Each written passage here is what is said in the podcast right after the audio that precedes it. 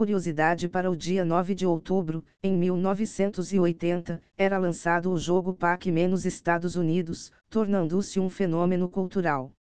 E após as notícias de hoje, tenham um maravilhoso dia e amanhã às 16 horas da tarde no canal Código Fonte TV terá um duelo não percam. Rumores de que o Windows 12 será um sistema operacional baseado em assinatura são equivocados. Os pedaços de código descobertos dentro do atual Windows 11, e que confundirão alguns desenvolvedores e portais de notícias, não estão relacionados à próxima versão de sistema, mas a funções de IoT.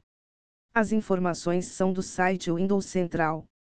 Pesquisa mostra que assistir vídeos de treinamento com deepfakes de si mesmo acelera e facilita o aprendizado. O estudo foi feito com aulas de exercícios físicos e oratória.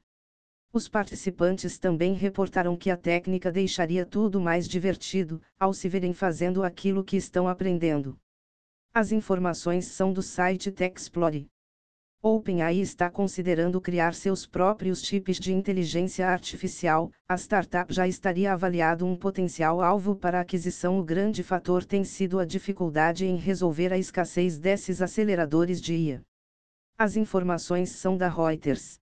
Empresa que realiza testes de DNA pelo correio nos Estados Unidos confirma vazamento de dados de milhões de usuários, além dos dados tradicionais de perfil. As informações vazadas da 23andMe incluem agrupamentos étnicos, estimativas de origem específicas, detalhes do haplogrupo, informações sobre fenótipo e links para parentes em potencial.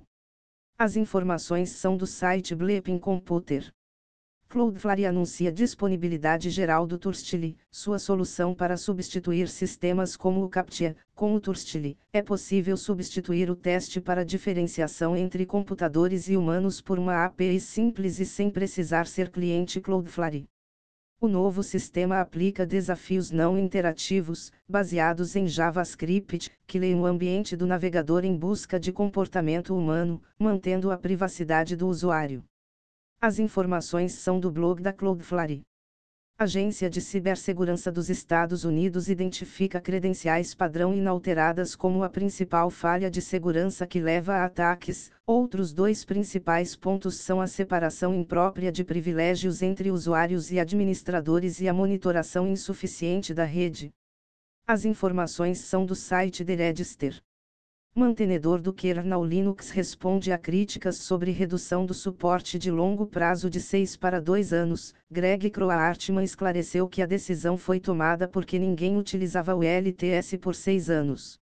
As críticas começaram quando o desenvolvedor Brian Lunduk argumentou que a Linux Foundation parecia estar abandonando o desenvolvimento do sistema operacional, parecendo estar mais interessada em financiar projetos de IA e blockchain. As informações são do site Slashdot.